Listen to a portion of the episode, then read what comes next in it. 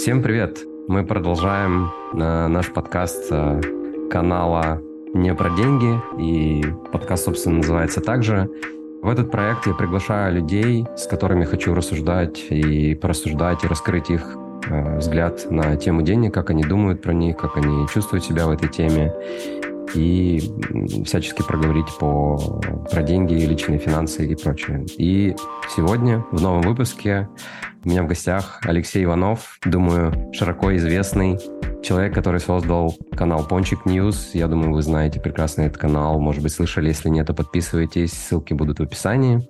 А, Леша автор курса по аутентичной коммуникации. Леша executive coach. Создал тоже большую программу «Соль». И много чего еще прекрасного а, есть у Леши. Леша, привет. Привет, привет. Да, это хорошее представление. Спасибо тебе, очень приятно. Я бы еще отметил, что у меня за плечами больше 15 лет опыта в продуктах, UX-дизайне, и я продолжаю консультировать в этой области. В прошлом году мы делали стартап про ментальное здоровье. А, вот. И хотя, к сожалению, этот проект закрылся, то все равно мне очень нравится всегда исследовать пересечение психологии и технологий и вот этого всего.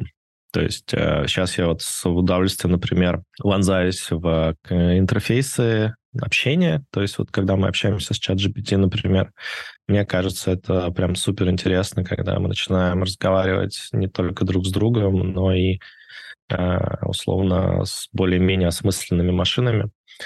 И как как бы, не знаю, насколько это связано с нашей темой, но у меня почему-то есть ощущение, что это напрямую будет связано с деньгами. Это напрямую Нет. связано, потому что а, вот в частности в прошлом подкасте с Ваней Замесиным мы обсуждали упрощение интерфейсов и уменьшение количества барьеров, которые компании как бы делают в продуктах, чтобы было, ну, скажем так, проще дойти до цели, проще потратить свои деньги.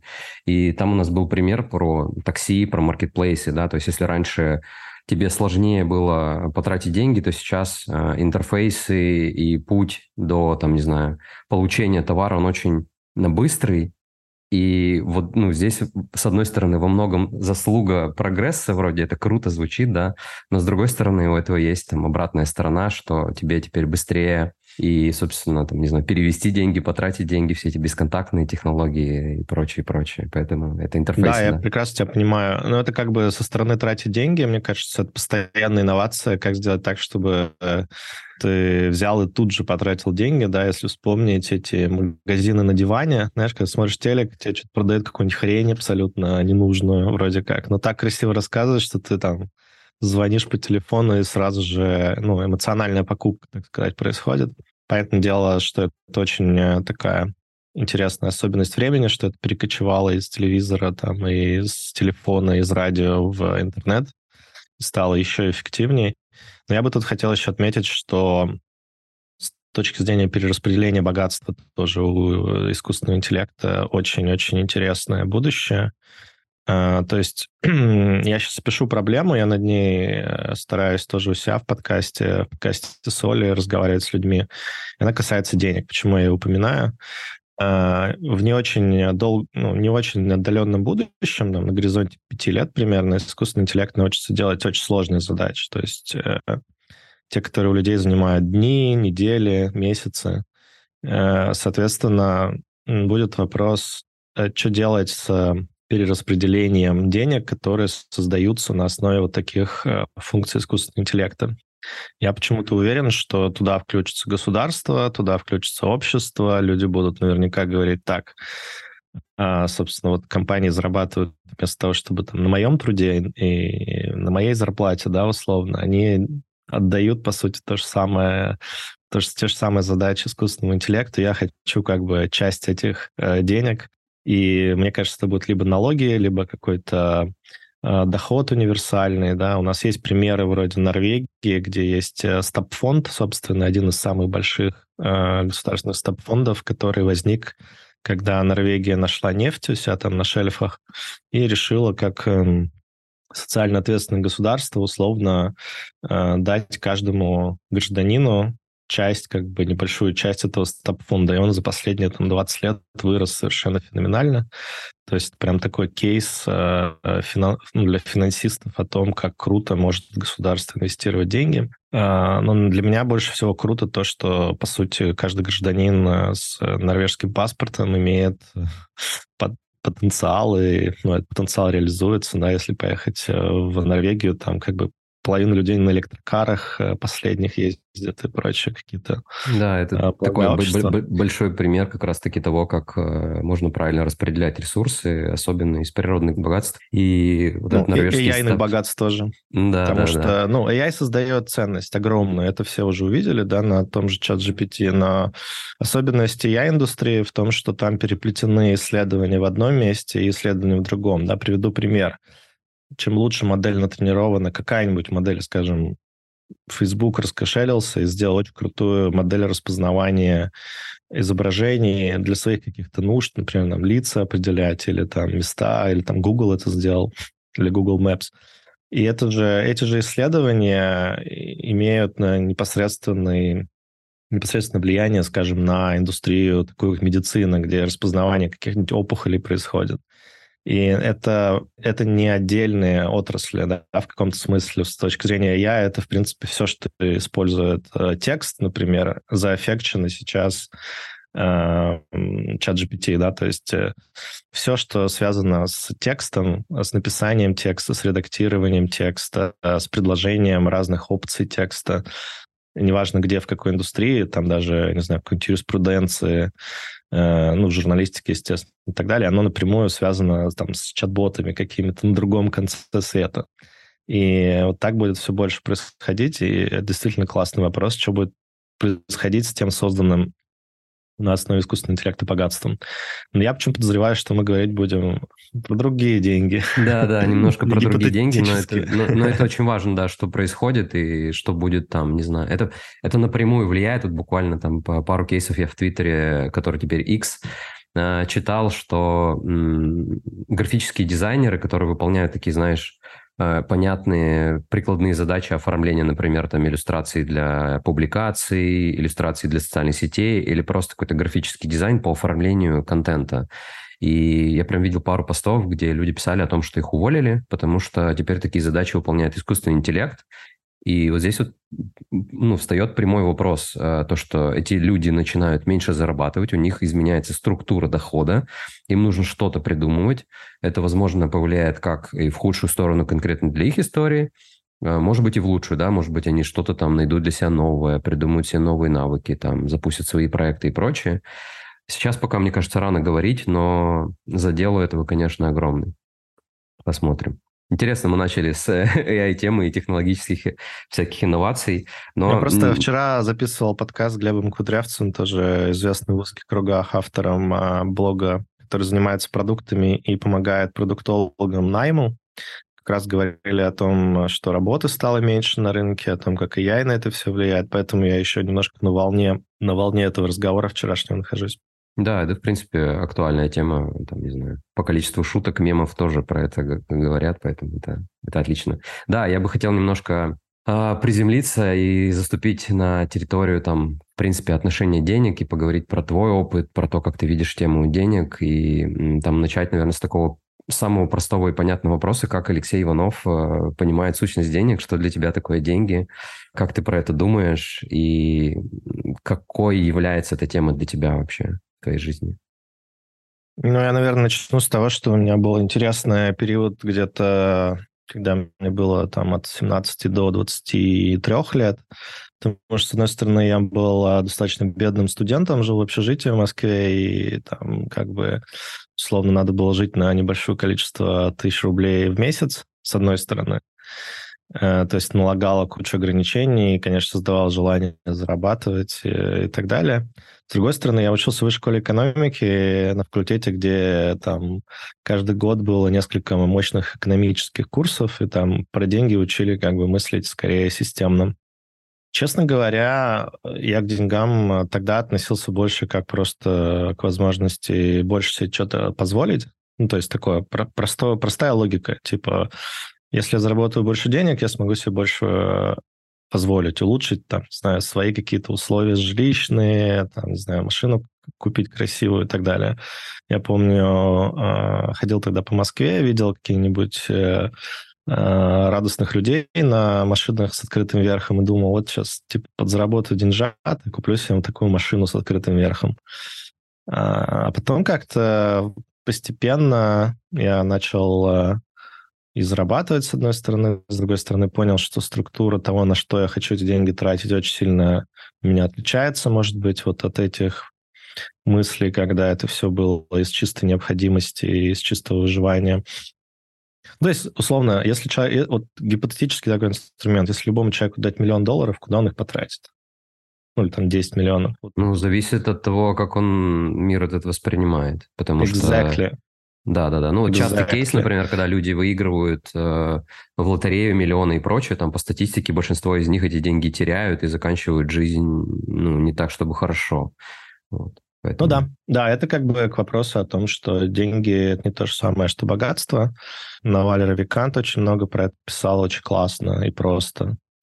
Эм, я очень рекомендую его книги, да, How to Get Rich. Это его серия твитов, которые потом в книжку превратили. И один чувак вообще упоролся, собрал вообще все-все-все его твиты. Да. И сделал Альманах еще вышел на русском недавно, я про него в канале писал как раз. Класс. Ну вот я считаю, что это прям одна из лучших книжек нашего времени, не только про деньги, но и про отношение к каким-то, ну, то, что называется first principles, да, то есть если раскопать глубинные мотивации и, ну, как сказать, принципиальные законы, по которым существует общество, финансы и так далее, то многие из этих вещей там разобраны там супер простым языком.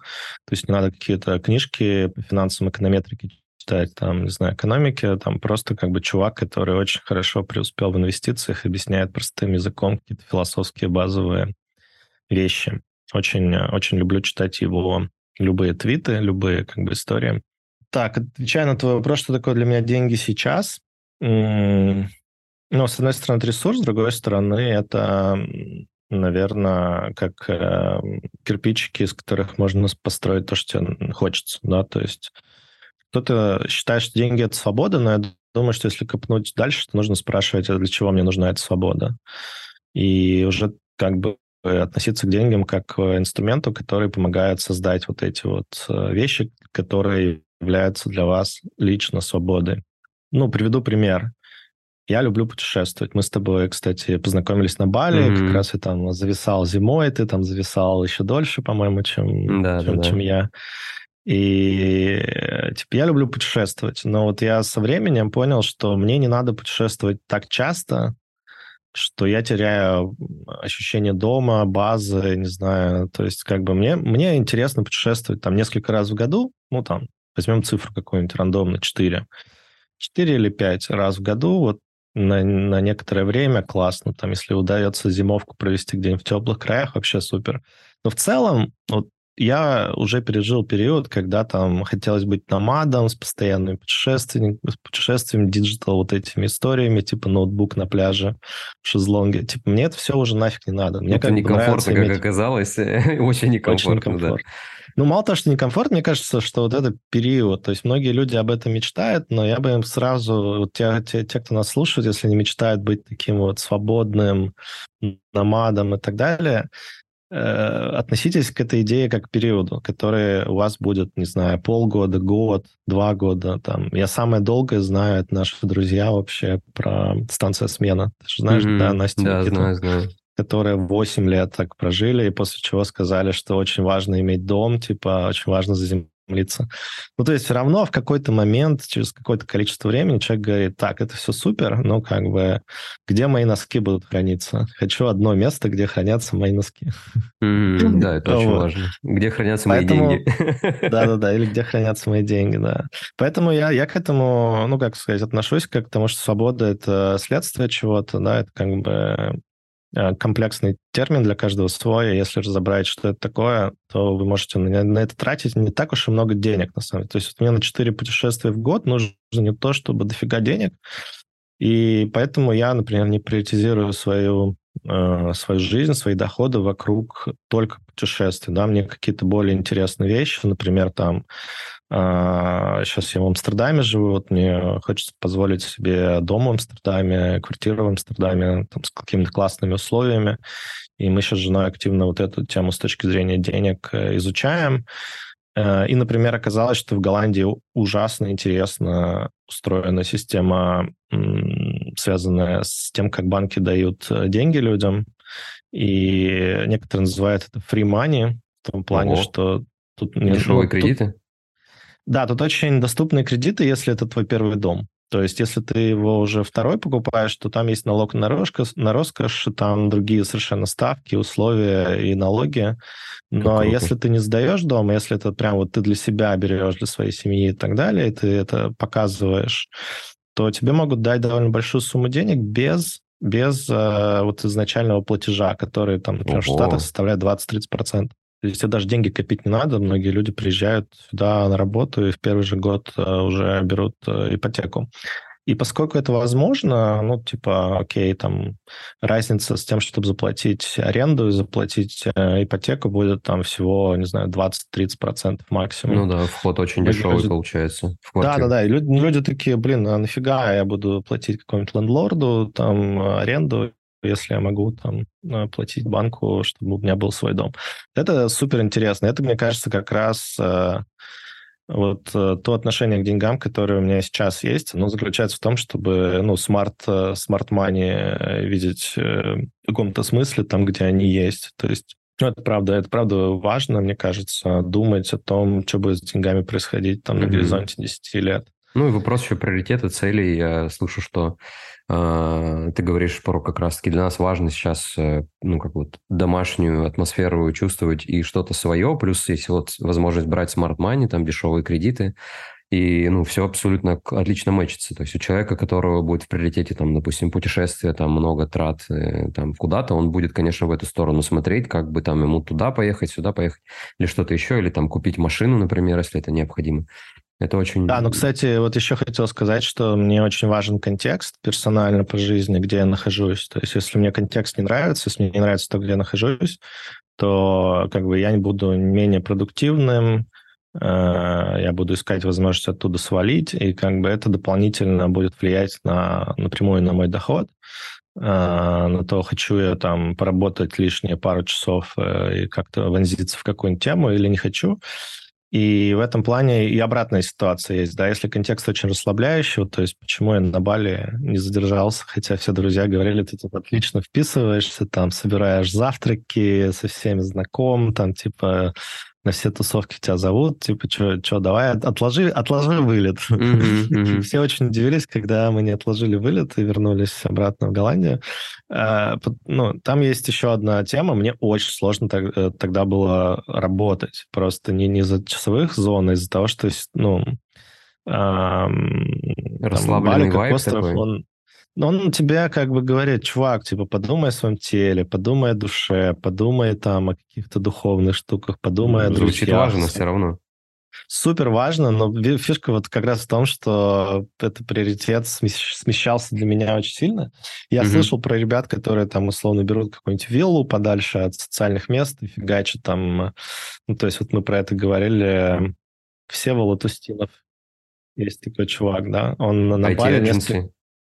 Да, и Тейджис, он на Бали, по-моему, с 2014 года зимовал каждый год и, считай, свой бизнес построил оттуда. Я его спрашиваю, боже, Всеволод, как так... Сева, как так получилось, что, типа, ты смог? Он говорит, а, мы сняли там виллу, условно, в часе езды Чингу, то есть, ну, существенно далеко, далеко от э, центра активности. Мы там, условно, всей командой заперлись и херачили. Я такой, вау, типа, я таких историй знаю там э, раз-два и обчелся. В основном это не то, как люди там проводят время.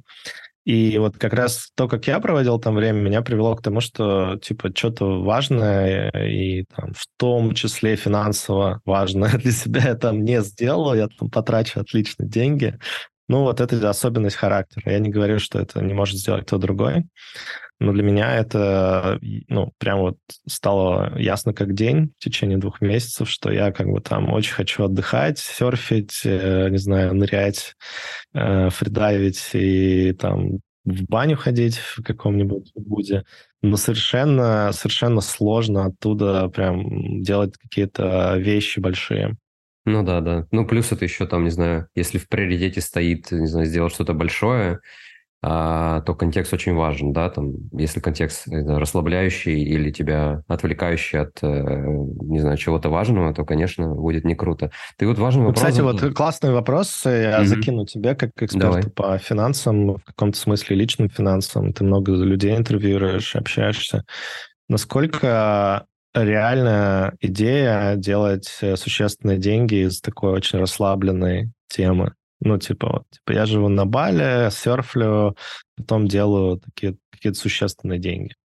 У меня был похожий вопрос, и, и тема как раз, о которой я часто думаю, это от чего зависит уровень твоего там дохода или количество э, денег, которые ты зарабатываешь, и, кажется, нет универсального ответа. Я, ну, там, он зависит от, не знаю, конкретного, там, не знаю, человека, от его того, там, ну, как у него устроена там психика, например, как он мир видит.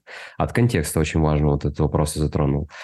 И от того, чего человек, собственно, хочет добиться, какие у него цели. Касательно, например, Бали или каких-то таких экзотических мест, где существует там, такой определенный процент расслабленности, все, что я вижу сейчас – и как я это понял лично на опыте, а, прожив там почти год, я вижу, что это очень сильно влияет, и в долгосрок перформанс может падать. Что я понимаю под перформансом? Вот, ну, как бы, а, действительно, запереться в четырех стенах там и работать максимально эффективно можно, по сути, в любом месте, да, но когда среда вокруг тебя, окружение вокруг тебя немножко настроено по-другому, там, да, правда, давай обратим внимание на другие вещи там и прочее, это немножко расслабляет, плюс есть там влияние, не знаю, какие-то технические вещи типа там часовых поясов там и прочее, да, например, меня сильно очень, ну, как бы отягощало а, в плане того, что это прям неудобно было, да, что нужно там до ночи работать, когда у тебя все контакты там в еврозоне, вот, и, в общем, это такая комплексная история, и ответ на себя, для себя честно на вопрос, где мне хорошо, где, где мне комфортно, где у меня гармония, где я себя естественно чувствую, мне кажется, он напрямую вот э, связан там, с ответом на вопрос, э, там, куда я хочу прийти там, в финансовом плане, да, как реализуются мои цели и прочее.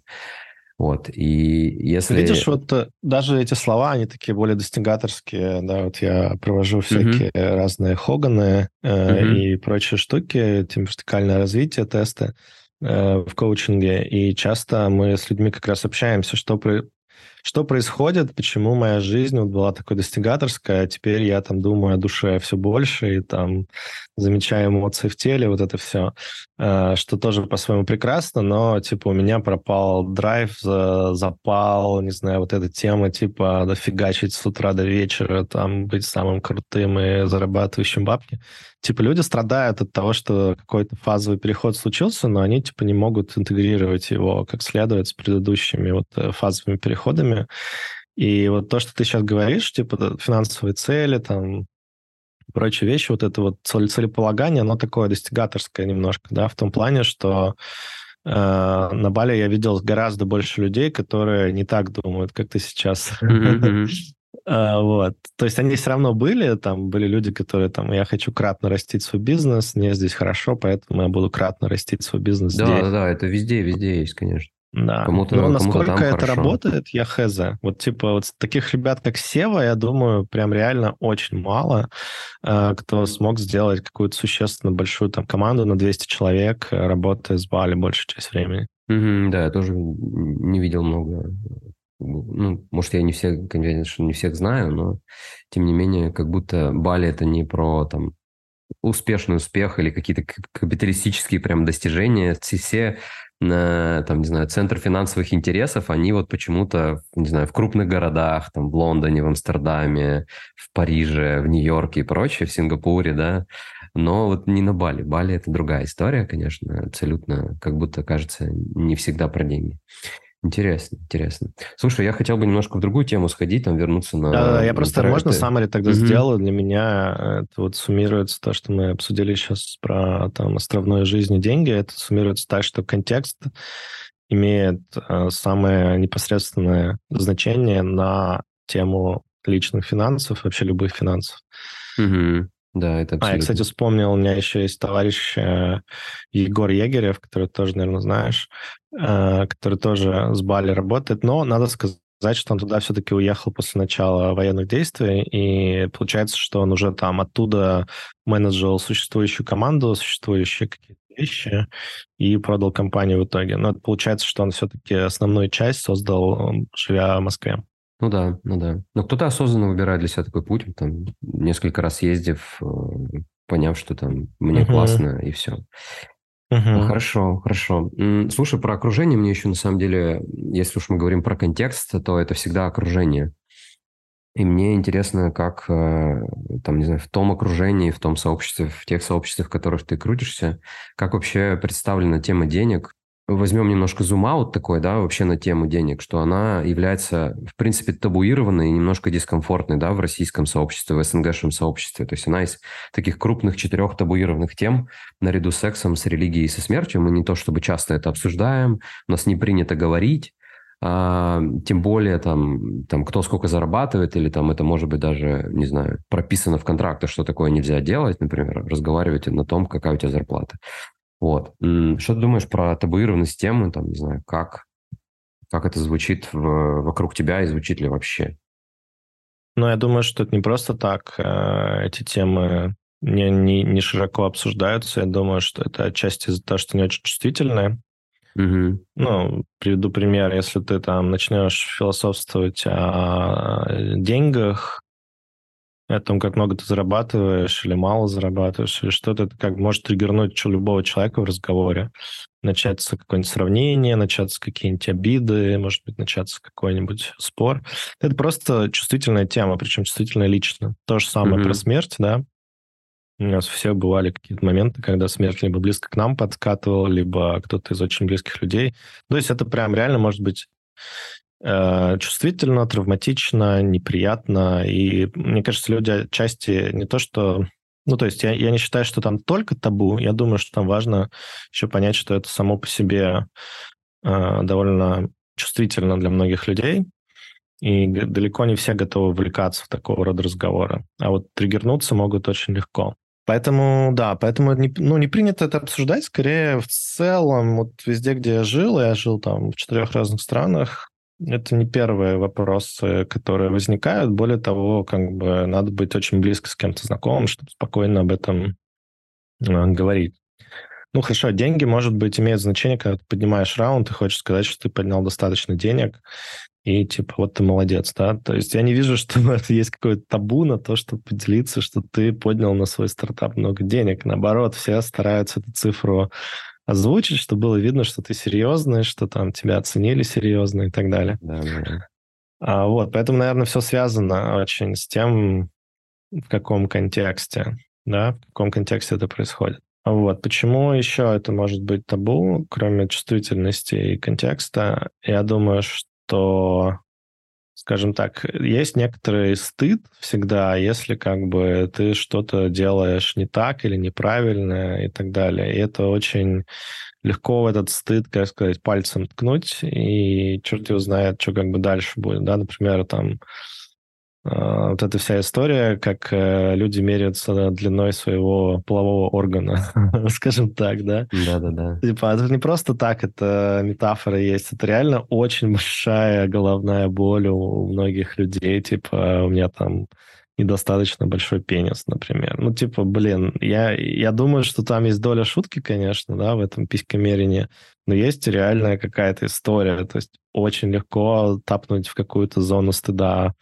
Типа, сколько ты ну, зарабатываешь. Вопрос, вопрос самооценки, да, как, как меня оценят ли меня по достоинству, если я скажу там, что я столько зарабатываю. А если да, я столько да, да, зарабатываю, всегда есть кто больше зарабатывает. Может, типа, я мало зарабатываю, это не такой, значит. Ну да, это отчасти игры в статус, отчасти это некоторое, ну, как сказать, ну да, вот стыд, э, какое-то вот такое ощущение, что ты не до, его очень легко, как сказать, создать из-за этих разговоров. Но я помню, что меня поразил следующий интересный казус. В штате Калифорния на уровне суда ну, то есть верх, верховного и так далее, сотруднику не запрещается разглашать свою зарплату. То есть они вплоть до того, что это ну, на уровне закона. Ты можешь сказать, сколько ты зарабатываешь. И работодатель ну, может тебе писать это в контракте, что это там приватная информация и так далее, и так далее. Но, типа, в суде они проиграют, если они пойдут и как бы притащат кого-нибудь человека, который там всем коллегам рассказывает, сколько он зарабатывает. Это не принято, но иногда есть курьезные случаи, когда люди нарушают это правило, зная, что, в общем-то, закон на их стороне. Это была история несколько лет в Гуг... назад в Гугле, там лет пять, по-моему, или шесть, когда кто-то просто из сотрудников взял и сделал табличку открытую Google Spreadsheet, куда каждый мог вписать... Э, сколько там, он получает, я помню. На каком историю, уровне, да. сколько он получает, да. И типа для, внутри Гугла это просто как э, ядерная бомба была, потому что очень быстро выяснилось, что там, ну, как бы люди, многие недополучают, а кто-то переполучает, а кто-то там одно, другое, третье. Ну, как бы речь не только про аккумулированный доход, там, например, если ты там 12 лет в Гугле работаешь, наверное, у тебя довольно большая зарплата, потому что все это время тебе докидывали еще какие-то там стоки, да. Но там прямо они разделили базовую ставку, там какие-нибудь премии, какие-нибудь там выслугу лет и какой-нибудь там э, сток, условно. И, и люди поняли, что даже по базовой ставке у всех очень разные цифры, и начали как бы об этом открыто говорить с своими там менеджерами, с HR и так далее. Это прям реально был э, скандал. В итоге, по-моему, спустя какое-то время человек, который это все затеял, ушел таки, но, безусловно, написал очень интересную, поучительную э, статью длинную про про то, как бы как это все выглядело, как это происходило, какого рода разговоры произошли, ну, как бы в компании, да, то есть он показал, что случается, если люди открыто говорят о своих доходах. Это, мне кажется, супер интересный кейс. А случается как бы то, что бомбит очень многих людей в очень разных местах. Поэтому, может быть, отчасти это есть табу такое, да, или там не принято, да, как говорится, традиция, может быть, а, не говорить об этом а, слух, э, тем более не говорить об этом с коллегами. Ну, как-то вот мы все, наверное, знаем, что вот есть такое негласное правило, даже если оно не прописано в контракте. Ну да, как-то так, как будто исторически сложилось, и все играют по этим правилам.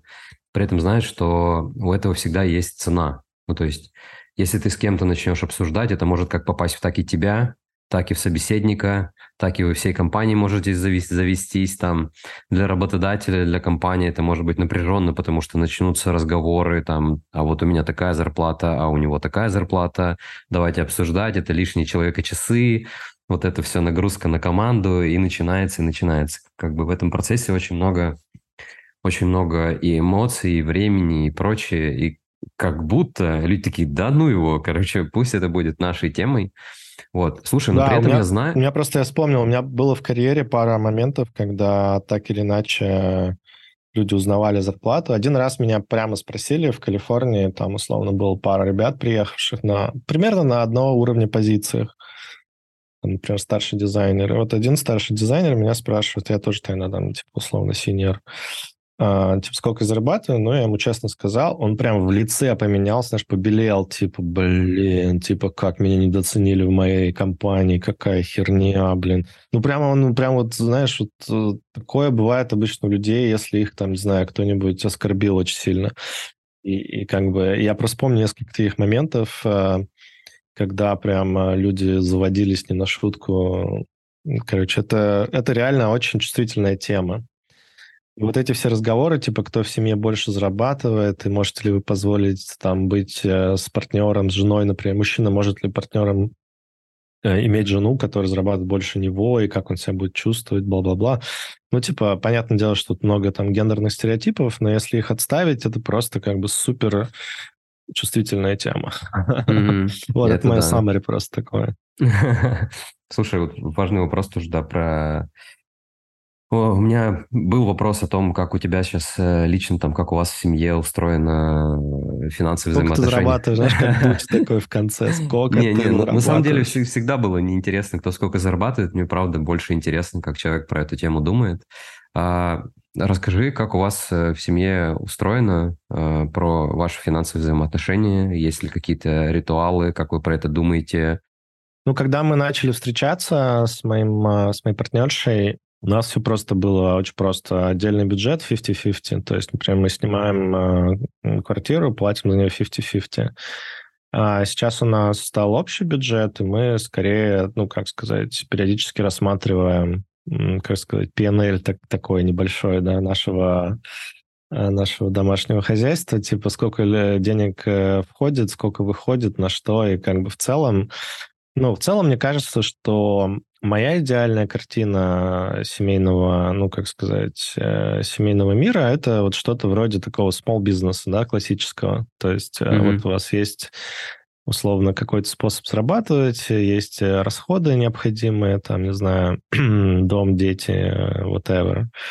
И дальше как бы вы имеете какие-то, какой-то профит. В данном случае профит — это сейвинги. Дальше вы решаете, как их перераспределить. Ну, например, там, купить акции или ETF какой-нибудь вложиться, или, не знаю, квартиру купить.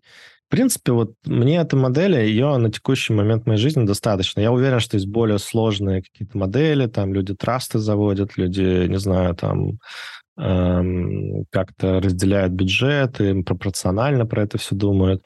Но в целом вот мне, мне достаточно представить, что моя, как бы, мой household, да, моя семья, мой дом — это небольшое такое, ну, небольшая фирмочка из двух mm-hmm, человек. Mm-hmm. И в целом этой очень... метафоры мне достаточно. Да-да-да. Слушай, это очень милая метафора. И для меня вот, когда люди соединяют свои финансовые потоки, скажем так, для меня это вообще про доверие очень сильно, потому что тема такая, ну, назовем ее заряженная, да, э, и когда люди открываются вот этим внутри своей семейной небольшой новой системы, такие, у меня вот так, а у меня вот так, давай с этим чего-то делать.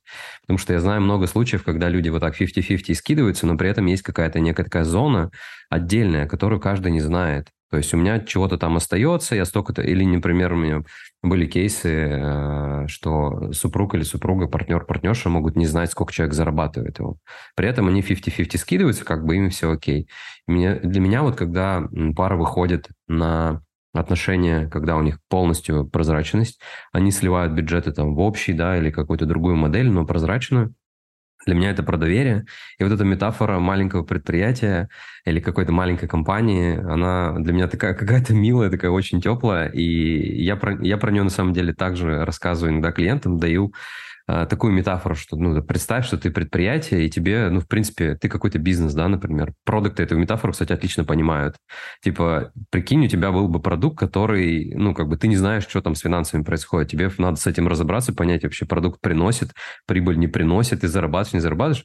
И некоторые люди такие, о, офигеть, я прям про это так не думал. И вот, про, а, вот через такую линзу, если посмотреть на семейные финансы, правда, посмотреть, сколько входит у нас, сколько выходит, чем мы дальше будем делать там с сохраненными деньгами. Это вообще прикольная история, мне кажется. Слушай, классно, что у вас так, это прям здорово. Прикольная тема. Слушай, а часто вообще, часто обсуждаете, или есть какой-то у вас, там, не знаю, свои не знаю, рутины, ритуалы? Да слушай, у нас на самом деле есть семейный терапевт, с которым мы там раз в пару недель созваниваемся, какие-то там штуки обсуждаем, которые, может быть, там за последние пару недель бомбануло. Кстати, очень рекомендую такую практику, потому что э, обычно люди, когда, например, приходят к тому, что надо расстаться или развестись, обычно это значит, что они уже какое-то время как прошли некоторую черту, которую как бы можно не проходить, если ты как бы работаешь над отношениями. А, вот, в этом плане я довольно сильно верю в то, что там семейная терапия нужна не только, когда у вас там совсем уже капздец происходит в отношениях, а, в общем, как э, некоторая профилактическая мера. И, э, ну, там даже есть статистика, да, что пары, которые э, ходят в кризисные моменты к терапевтам семейным, они расстаются там несколько раз реже в итоге, да, у них рейт разводов меньше, чем у тех, кто mm-hmm. не ходит. Абсолютно. И И, и как бы, почему я про это сейчас э, вспомнил, потому что, ну, какие-то такие вопросы, там, секс, деньги, вот то, что ты говорил, табуированные темы, ты такой, в принципе, гораздо проще можешь затронуть, потому что у тебя есть как бы умеющий это пространство держать э, человек в виде терапевта, и там даже если тебя бомбит на, таком, э, на такой сессии, то как бы тебя бомбит в контейнере. И как бы задача ну, фасилитатора, то есть терапевта, сделать так, чтобы вы пообсуждали, этот контейнер аккуратно закрыть, можно дать домашнее задание, но как бы потом чаще всего то, что мы обсуждаем, там не переливается в конфликт дальше. То есть мы как-то внутри этого контейнера обсуждаем, дальше делаем выводы и там согласовываем следующие действия. Мне это очень нравится, потому что там тема денег, конечно, поднимается. Вы это обсуждаете. Да, это, эта тема поднимается, и она, скажем так, не раз бомбила, и это it's okay. It's okay, что так происходит. Угу. Эм, да, наверное, так.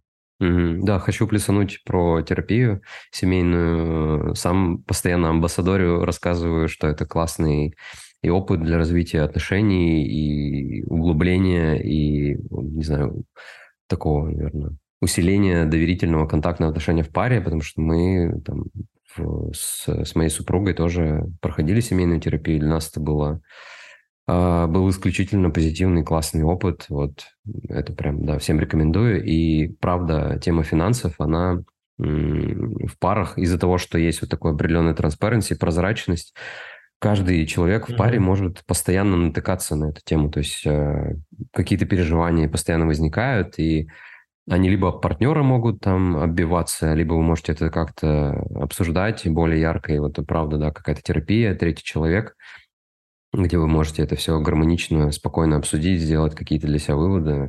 Отлично помогает, поэтому всем рекомендую. Ох, Я бы еще класс, добавил, класс. что есть э, краткосрочные эффекты, а есть долгосрочные. Долгосрочные, например, что вы в таких разговорах можете сформулировать принципы. Вот мы говорили вначале про first principles, да, какие-то фундаментальные истории. Э, вы их можете для своей пары сформулировать и уже дальше опираться без любого психотерапевта на эти принципы. Да? Например, вы планируете что-нибудь не связанное вообще с деньгами, например, совместное путешествие.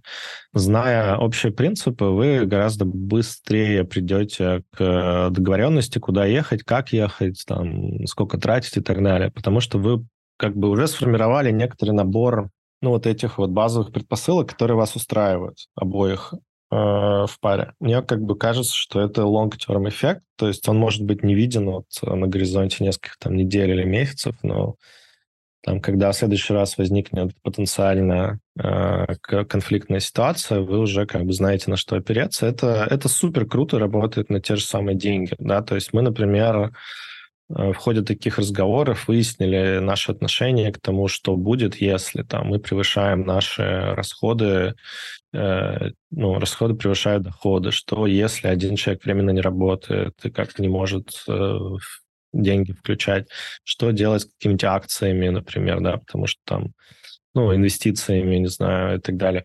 И, в общем, вот эти все темы, они как-то вроде обсуждаются, ну, как бы конкретную ситуацию, а потом вы формируете какой-нибудь принцип, там, типа, вот относительно денег у нас принцип, там, X, а, с такими-то, может быть, какими-то ограничениями или там со звездочками, иногда звездочки нужны. Вот. Но в целом это прям супер ускоряет принятие тех же финансовых решений в будущем. Блин, это супер круто, классно вообще, что у вас так есть.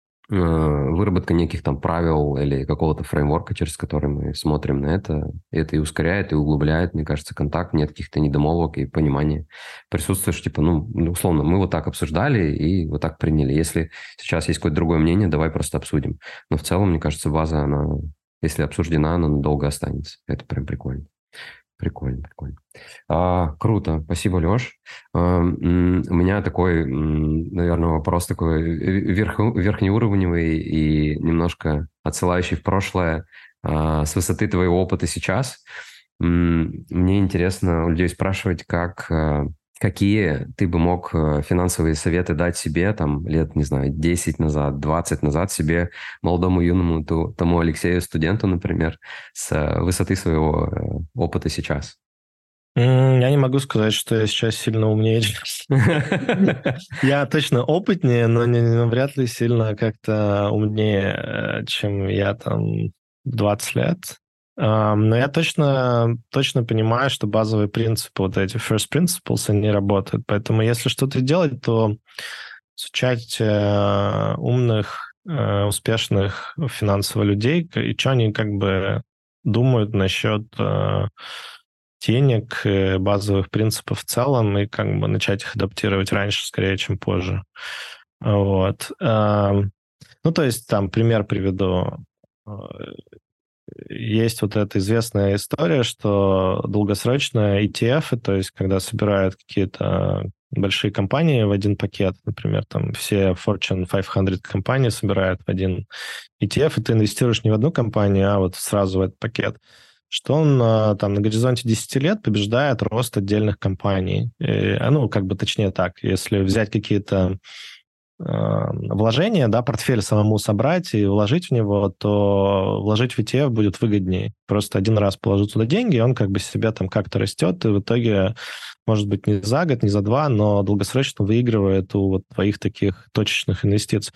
Ну, типа какие-то такие базовые совершенно вещи, которые не требуют какого-то там хитрого опыта в трейдинге или каких-то инсайт-знаний, они, мне кажется, доступны довольно быстро, если ты просто этой темой чуть-чуть интересуешься. А, вот, это, наверное, первая история. Вторая про кумулятивный эффект. Мне кажется, compound interest, да, или там... Сложный процент? Сложный процент, да. Вот сложный процент, мне кажется, очень важная концепция, которую можно применять много где, в финансах точно. А, но в целом, как бы, да, сложный процент – это очень важная хрень. Старайтесь не хранить деньги под подушкой, а, делайте так, чтобы они работали, желательно с сложным процентом. Э, и вообще идеальный мир, в котором деньги работают за вас, то есть вы как бы свои часы как-то проводите отдельно, а деньги их проводят отдельно, и деньги работают. пока вы спите. Вот, типа, такая концепция, если бы мне кто-то объяснил, что к деньгам надо относиться так, э, ну, или можно так относиться лет в 20, я думаю, мне бы сэкономило кучу времени. Вот. Ну, а так я ее узнал там на, условно, там 7-10 лет позже, как бы интегрировал, уже как бы прям интегрировал в жизнь, не просто как концепцию, а как, типа, правило. Да, это фундаментально такие важные основополагающие вещи, и о них часто говорят, что Типа задумывайтесь об этом настолько там раньше, насколько это возможно. Особенно, ну не знаю, сейчас, мне кажется, у молодых людей там доступ к информации намного э, шире, больше, об этом чаще говорят. А, я там тоже о концепции сложного процента и пассивном инвестировании узнал там, ну не знаю, больше 10 лет назад, наверное. Но тем не менее, там я молодой десятилетний, э, десятилетний, говорю, двадцатилетний там студент явно об этом не думал. У меня были совсем другие приоритеты не, не до этого было. Вот. Если бы, ну, может быть, какие-то либо там, не знаю, может быть, старшие товарищи или какое-то сообщество такое было, то ну, кто знает, как повернулось бы. Но тем не менее. Жалеть не, не точно не, не сожалею, но... Нет, жалеть не стоит. Я вообще думаю... Абсолютно. Я думаю о том, что не знаю, я периодически вспоминаю своего учителя йоги с, э, из Сан-Франциско, познакомился с таким советским нашим мигрантом. Он в 36 mm-hmm. лет переехал в Америку без гроша в кармане, считаю, там, не знаю. Ого. И, ну да, это был конец Советского Союза, когда там, условно, по еврейской линии можно было э, выехать. И вот он переехал в Америку фактически без гроша в кармане. Когда я его встретил, ему было под 70 уже. У него был свой дом, а, у него был уже бывший там брак, у него как бы все было классно, у него была практика, но самое интересное, что он при этом йогой занимался, то есть не какими-то там, он не был воротилой, он не был там каким-то супер-мега э, прошаренным, ну там, интеллектуальным чуваком, чтобы зарабатывать как программист, например. Он просто йогой занимался, но он делал это очень круто, э, в очень правильном месте, и как бы Просто сделал так, что вот условно, если, ну, там ты говоришь в 20 лет, если бы ты знал, ну, он 36 условно. Судя по всему, ничего особо не знал, потому что оказался в Штатах без гроша в кармане. И все равно, типа, к 70 годам он один из самых бодрых, э, таких заряженных людей, которых я когда-либо видел. Вот, и у него очень много последователей, ну, этих студентов по всему миру, работает с очень э, богатыми людьми, как там персональный тренер. Ну, в общем, В общем, мне кажется, он такой реализованный мастер в своем деле, и при этом я знаю его историю, знаю, что в 36 лет э, вот он еще нифига не разбирался в том, как да, делать деньги. Да. Угу, угу. Слушай, да, так да, что правда. Никогда не поздно. Никогда не поздно начать. Главное начать. Точно ничего не ждать, начать делать, э, тестировать гипотезы, падать, подниматься, пробовать разное, не бояться. В общем, все эти самые уни- универсальные первые принципы. Вот. Да, да. Спасибо, Леш, тебе большое. Спасибо, что пришел в гости. Это была классная беседа. Рад был. Взаимно. Спасибо да. тебе. Спасибо.